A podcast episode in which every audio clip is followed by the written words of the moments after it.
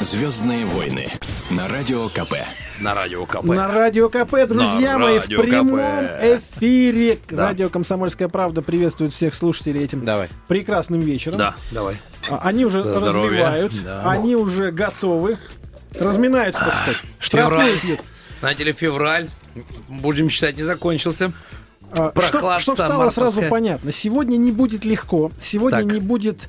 а, сегодня не будет изысканно, потому что сегодня у нас в гостях суровые челябинские парни. Суровые, магнитогорские. Ну, Челябинская область, конечно, да. Челябинск, уездный город, Да, мы Сергей такие. Писаренко. Мы, мы жестокие. Евгений такие. Никишин. Это те люди, которых вы помните по выступлениям за команду КВН «Уездный город». Да. И, конечно же, надо сказать, это же люди, которые сумели перерасти свои образы, Евгений. Сейчас Евгений. докажите нам это. Евгений перерос. Ну, в смысле, а что доказывает-то? А я тогда, я вы знаете, мы переросли наши образы, теперь все наоборот. Да, Сергей перерос мой образ. Жестоко. Теперь они шоумены, телеведущие, создатели интересных проектов, актеры кинематографа, в общем, многосторонние личности. Все Да. перечислили. Всё. Ну, надо же. А просто мужчины в полном смысле этого слова накануне 8 марта. Почему не сказать об этом? Красивые мужчины. Мужчины на 200%. Если бы вы сейчас, девочки, видели, в чем мы одеты. А, боже. В чем были дома, в том и приехали. Они как два кубика Рубика с большим количеством граней. Сейчас все перепутаем, перемешаем. Сразу Где вы новость. на Евгении грани нашли, я не понимаю. 130 килограмм веса, это же шарик просто конкретно. Не, ну когда я, когда я становлюсь на голову, у меня грань нижнюю видно, получается. Да. Черт. Итак, Теперь вы понимаете, почему Карлсон в третью серию не отправился. Потому что а зачем, если есть еще более интересные ребята?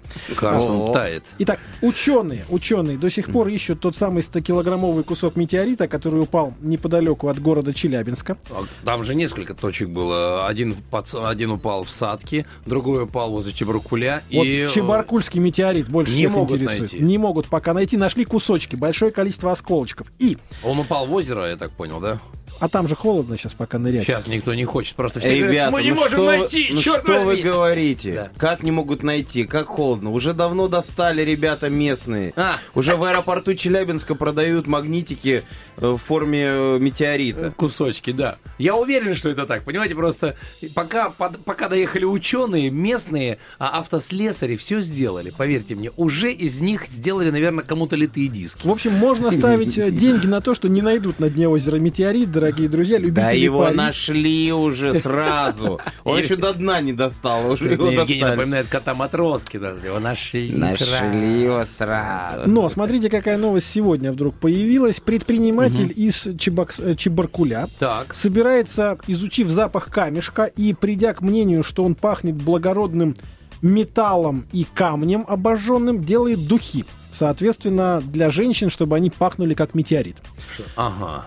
Я не знаю, будут ли покупать такие духи с благородным запахом металла. Ну, может быть, только железные Нет, леди. это классно, и- это классная идея. Слушайте, мужики, это классная Я хочу идея. сказать, что в Чебаркуле многие женщины и так пахнут сульфиткой.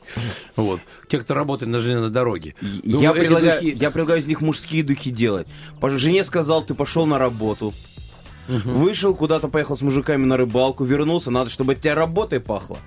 Нужно побрызгать железными духами себя. Потер кусочком метеорита себе просто. Теперь А давайте представим. Создает вообще щеки. Давайте темные. представим, что офисный клерк говорит жене, я пошел на работу. Запахом чего ему брызгаться вечером, чтобы доказать, что он был в офисе? Офисный клерк?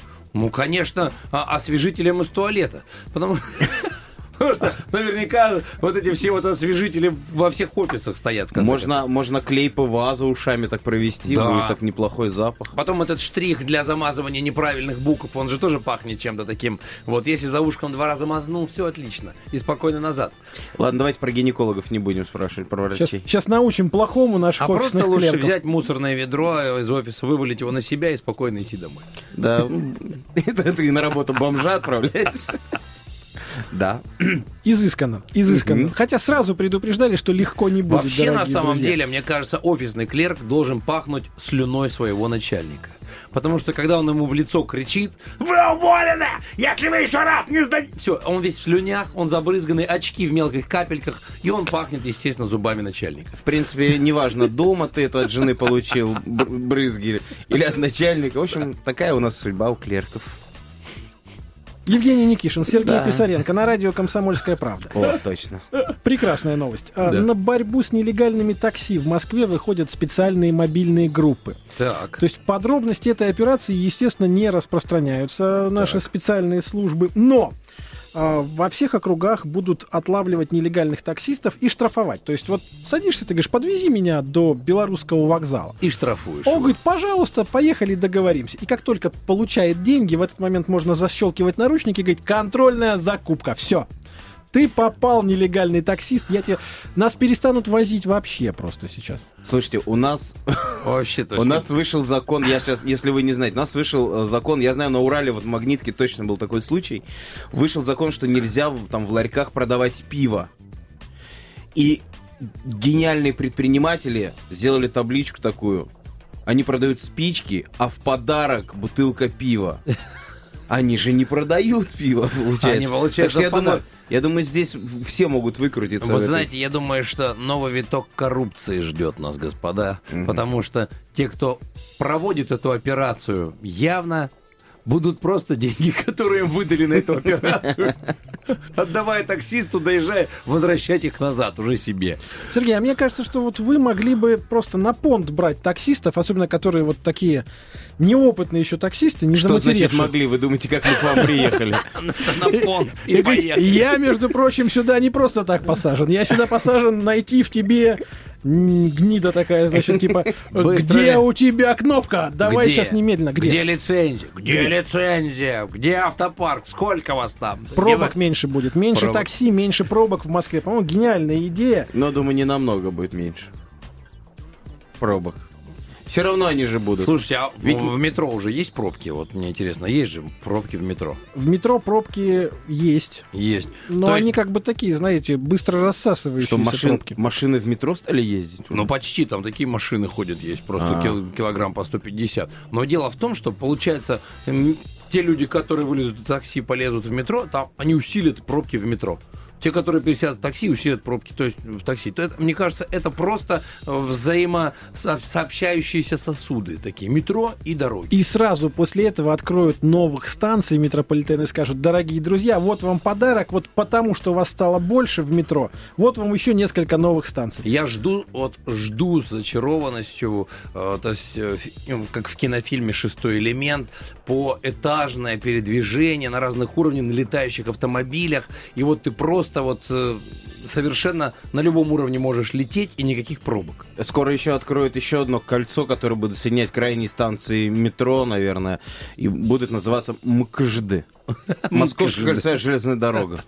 Э, Вот в Евгения версию я верю больше, чем в летающие автомобили, хотя А я бы не откидывал эту версию. просто, Сергей, вот если даже представить себе, что будут многоярусные вот эти наши дороги для передвижения, где будут мигалки, выше всех или ниже всех проскакивать? Вот, вот Вот. они как? А Они вот- круто должны лететь, а где? А вы не слышали слухи о том, что уже есть подземные тоннели от дома президента к Кремлю? Отдельные ветки дорог в метро, по которым ездит только один вагончик в котором ездят только с, с Рублевки и так далее и тому подобное. Я думаю, под Кутузовским проспектом сразу будет просто какой-то... Кутузовский Подземный. проспект. Кут- Кутузовская Малый линия. Кутузовский под Кутузовским.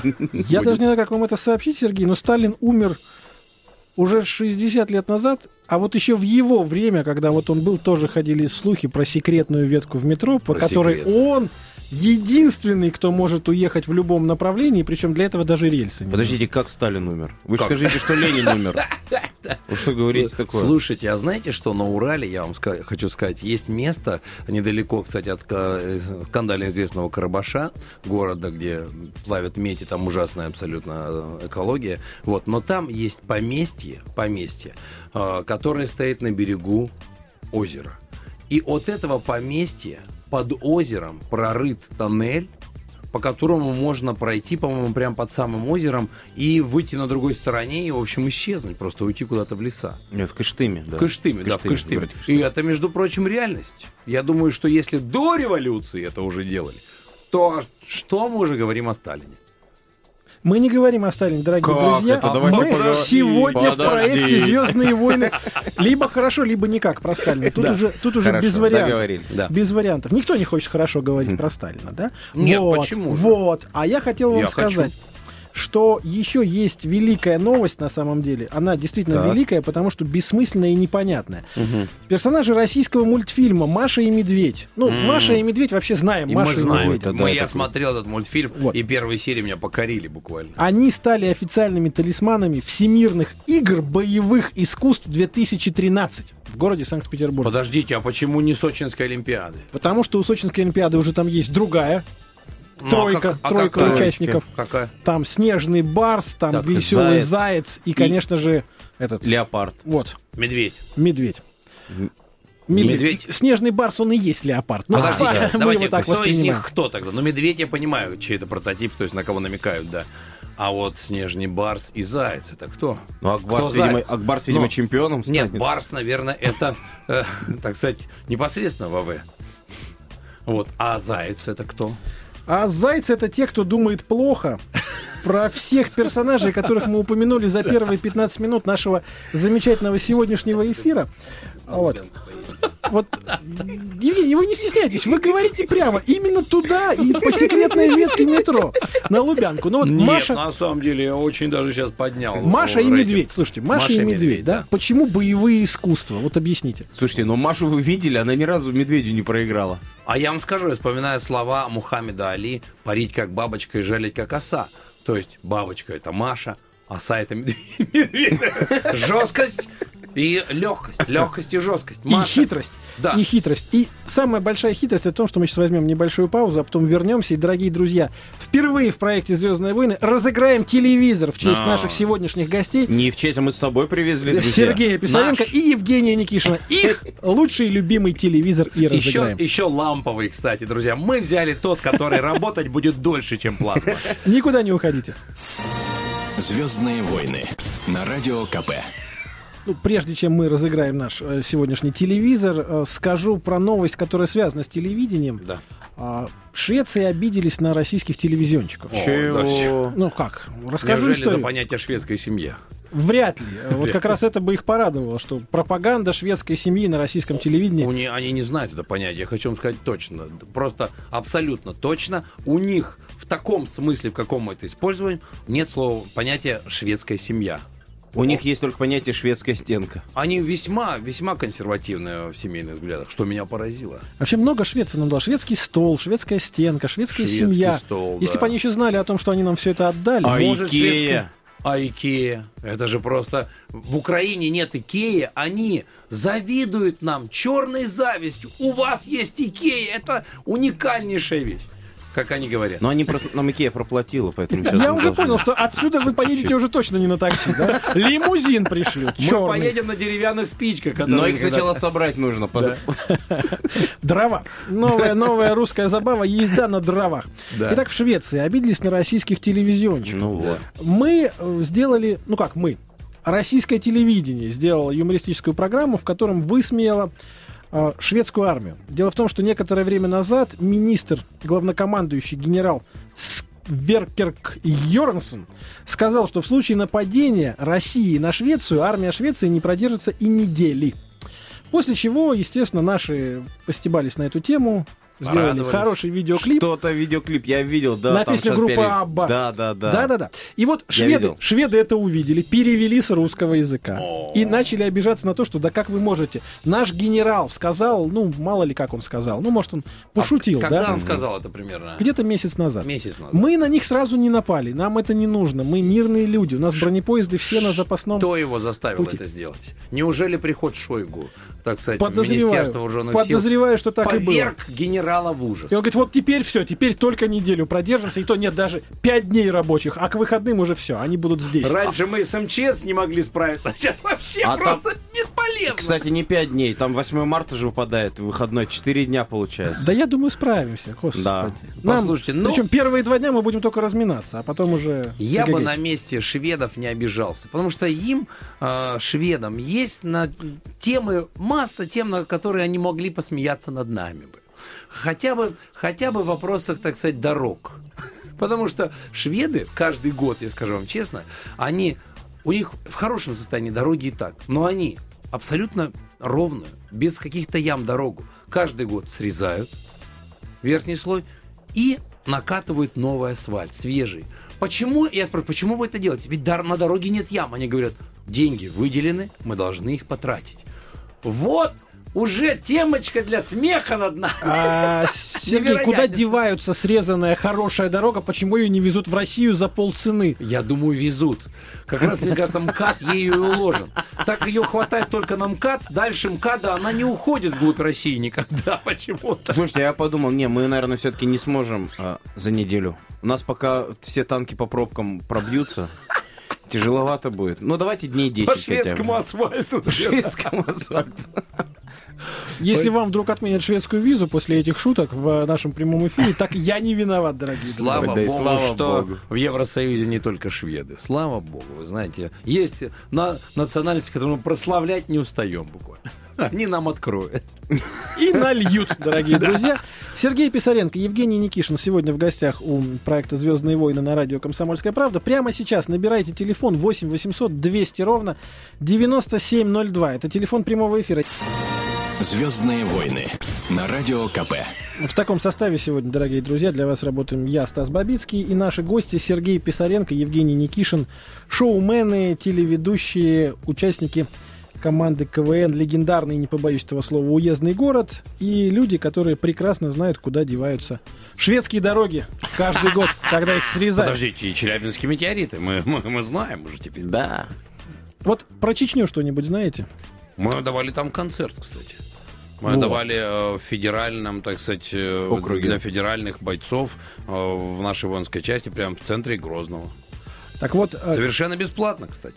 история с перемигиванием в Твиттере Рамзана Кадырова и Тины Канделаки. Они там фотографировались в лифтах.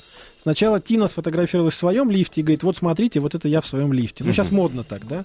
Свой Потом- лифт иметь. Ну да. Потом Рамзан Кадыров свой шикарный лифт сфотографировал, Мгм. тоже говорит, а вот какой у меня. А у нее, видимо, как раз как вся ее квартира. Ну, типа того. Да. И, в общем-то, написал следующее. Давно наблюдаю за вашим лифтом, Тина, и, признаюсь, качество, в общем-то, оставляет желать лучшего. Вы приезжаете к нам в Чечню, у нас здесь такие квартиры, вот Депардье уже знает. Ему уже двухуровневый люкс Подарили. подарили. Тина взяла и поехала. Говорит, а Так. почему нет? Давай. Сразу прилетела. Что там за квартиры такие посмотреть? Мгм. И глава Чечни, вот важно, подарил Тине Канделаки наряд от модельного дома его супруги, которая а, шьется такой вот для шариатского, значит, такого типажа женщины. То есть вот в этом наряде Тина Канделаки никогда не будет никого отвлекать от работы и выглядеть вообще достойно, вот по мнению Рамзана Кадырова. Представляю, как будет программа «Самый умный школьник». То есть вот это вот чедра, или как это называется? Нет, нет, нет, все абсолютно цивильно, но просто оно вот, вот Строго, от строго горла такое, и да. до пяток. И до. Но- Но лицо видно хоть? Да, но культурная, красивая, из модельного ряда лучших кутюрье парижских. Ого. Не, ну Тина, Тина-то и сама такая, ничего. Да. Привлекательная, я имею в виду. Вот дресс-коды и прочие вещи, когда говорят, не, вот вы в коротких юбках не ходите, на телевидении, значит, с глубоким декольте нам ведущих не надо. Вот это хорошая плохо. тенденция или Это нет? плохо, конечно. Это очень плохо. Когда ему такое мужику говорят, это очень плохо.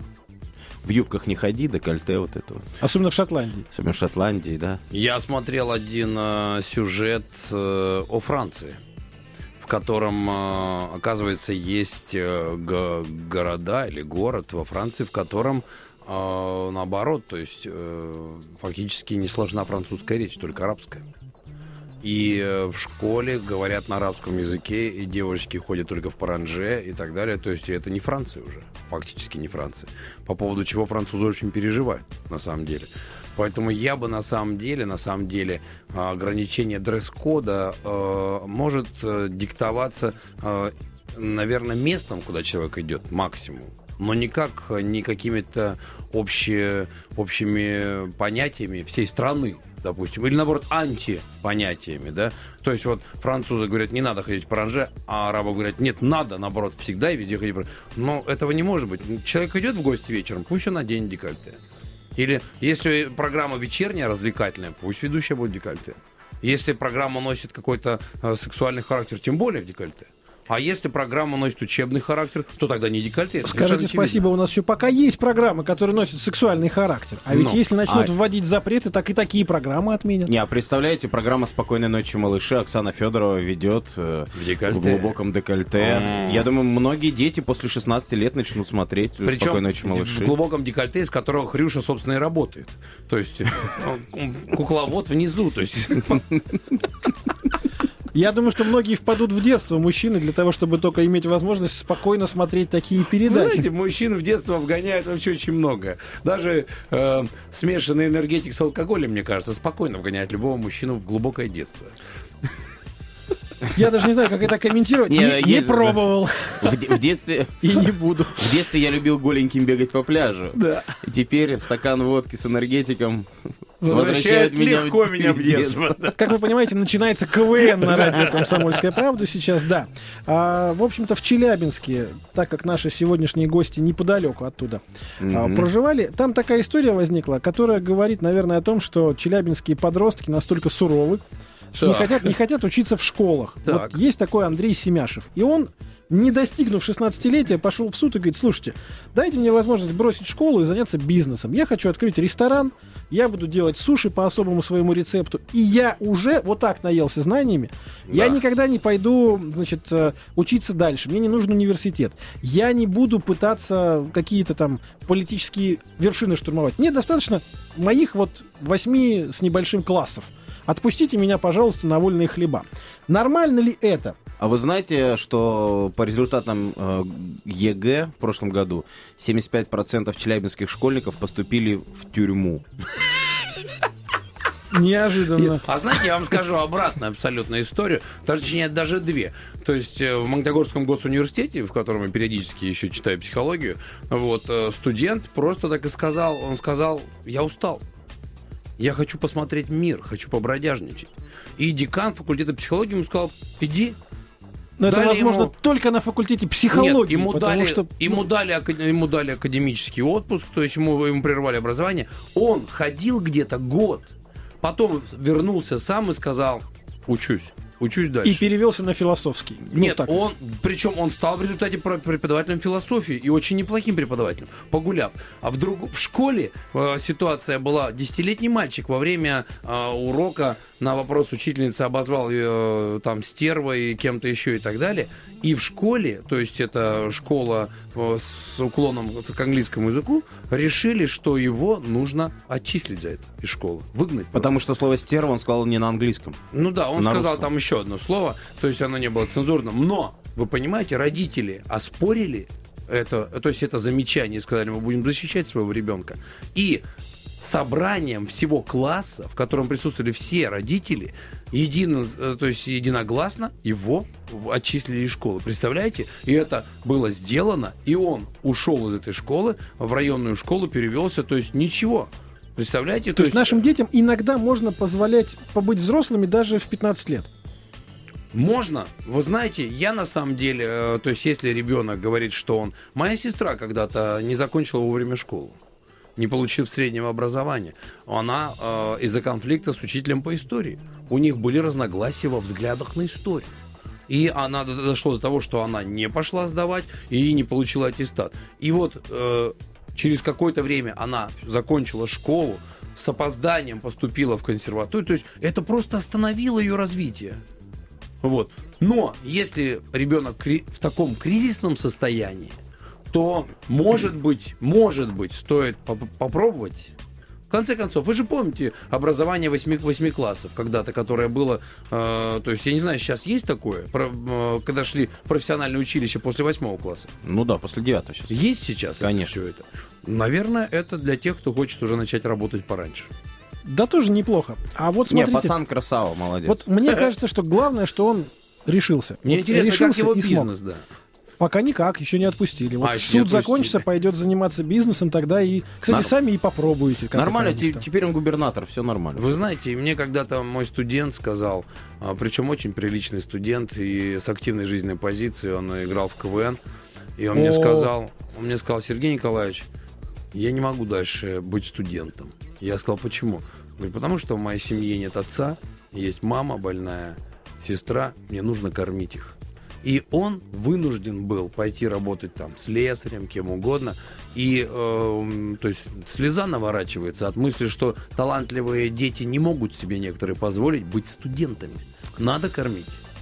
Это Поэтому тоже сильно. не спешу осуждать никого. в Это этом сильно. смысле. Ну, смотрите, какая история. Сегодня у нас в гостях Сергей Писаренко и Евгений Никишин. Как-то немножко... Уже не такие веселые. Уже чуть-чуть, чуть-чуть удалось сбить эту штуку, но дальше, да. дальше про футбол будем говорить. А. Тут я понимаю, что мы совпадем, совпадем Это к. Евгению. Э, Бразильцы сегодня заявили, у них же следующий чемпионат мира будет, который да-да. в 2014, В а потом в 2018 у нас. Да. Так вот, они впервые новацию такую сделали. Уже на строящихся стадионах предусмотрено обустройство мест для упитанных болельщиков. То есть эти места будут шире обычных мест, Так. покрашены в синий цвет, когда все остальные беленькие там, допустим. Да. И, в общем-то, они рассчитаны на зрителей весом от 120 до 250 килограммов. Так. Но, но, то есть вроде как заботятся, да, они говорят, ну мы же заботимся об этих людях. Нет, Но- я, чувств- я знаю, усматриваю, что в этом. Просто когда футболист бьет за пределы поля, он понимает, в какую массу он попадает вообще. Что мячик вне угрозы, всегда в мягкое. И эта зона помечена цветом. цвета. Но самое интересное, что если обычное место будет стоить около 30 долларов, ну то есть вот как-то так, то вот эти места будут Штука. стоить 57. То есть чуть-чуть вот дешевле, чем купить два места для себя. То есть все-таки заботятся. Это я, я знаю, для чего дороже делают. Это чтобы денег на еду меньше оставалось. Чтобы он худел, и на чемпионат, на чемпионат мира в 2018 году в Россию приехал нормальный нормальный, чувак. Чтобы, потому что у нас таких мест вряд ли будет. Что нужно сделать у нас на стадионах вот такого, чтобы вот немножко, знаете, вот бразильцы теперь первые в мире, потому что они, они выиграют, может быть, этот чемпионат, но они уже в историю вошли, у них впервые появились места для толстых. А что у нас нужно сделать, чтобы вот войти в историю, даже если мы не победим, У нас- что, конечно, вряд ли. Я хочу вам сказать, что у нас нужно сделать. Надо сказать, граждане, хватит жрать столько. В конце концов, ну займитесь вы собой. Ну займитесь У нас- спортом, черт возьми. у Ну, нас надо Что вы делаете? Надо сделать места для бедных. И э, делать бесплатные билеты. Вот, кстати, у нас... И тогда э, мы войдем в историю. Я 100%. весьма доп- допускаю, что у нас, наоборот, нужно делать места для худых. То есть места, на которые могут сесть два человека на одно. Такие два худощавых нормальных человека и продавать их по цене, то есть одного места, Серега, два билета. я думаю, что на место для худых будет два по 250. Сто пудов. Потому что это в два раза дешевле. Все логично. Все, правильно. Два толстых все равно по-любому там сядут. По-любому. Наши точно. Но представьте, какой мотив вообще для э, человека, который там толстый и покупает билет дороже, какой мотив похудеть? То есть, чтобы сесть на нормальное кресло, чтобы, так сказать, уместиться, заплатить меньше. Это мотив, друзья. Мне А еще пять тут- лет, еще успеем. В принципе, да, если сейчас с собой заняться. Да. э, Я, Шварценеггер. я просто думаю, что для того, чтобы России войти э, в историю проведения чемпионатов мира, нужно э, просто не делать футбольные поля, просто песком засыпать. И тогда, я думаю, в историю войдет, что ну, тут не было футбольного поля. А болельщикам перед началом матча в начале два круга вокруг стадиона пробегать, чтобы как-то прочувствовать да, вообще, каково футболистам там. Я думаю, что они уже к концу сезона болельщики легкие, похудевшие, нормально, все отлично. Мы всегда говорили, давайте конец света проведем в Челябинске. А что, у нас к этому все готово. Так, Да, собственно, ваши слова и были услышаны. Вот вам метеорит. То что, то, что не сработало, так это ж просто потому, что менталитет у нас такой, наверное. Даже конец света нормально провести не это, можем. это, знаете, говорят, что э, Россия выиграла, Россия выиграла право, право проводить Олимпиаду 2014 года, Украина Евро 2012, а Челябинск выиграл право на проведение конца света в 2013 году. Собственно. Это почти случилось. Вот, кстати, вы смеетесь, а мой друг, когда вышел из дома в Челябинске, и вот это все шарахнуло, и у него на глазах осыпались стекла в доме, он думал, что это точно апокалипсис или война. Просто реально думал это. Друзья мои, давайте Это был пожелаем я, всем... друг. Э, Мы тогда не ложили, мы тогда не ложились спать, поэтому на глазах все А потом еще по Челябинску бронетранспортеры проехали. Представляете, картинка какая Давайте была? пожелаем всем нашим слушателям, чтобы никогда в жизни к ним не прилетали метеориты. Пусть теперь все всегда в Челябинск. Они уже люди тертые, знают, как это происходит, и не Да. будут бояться. Сергей Писаренко, Евгений Никишин, наши сегодняшние гости. Ну, просто молодцы. Спасибо вам Спасибо за то, вам. что посетили проект Спасибо. «Звездные войны». Я, Стас Бабицкий, прощаюсь с вами. Завтра в 8 вечера встречаемся здесь.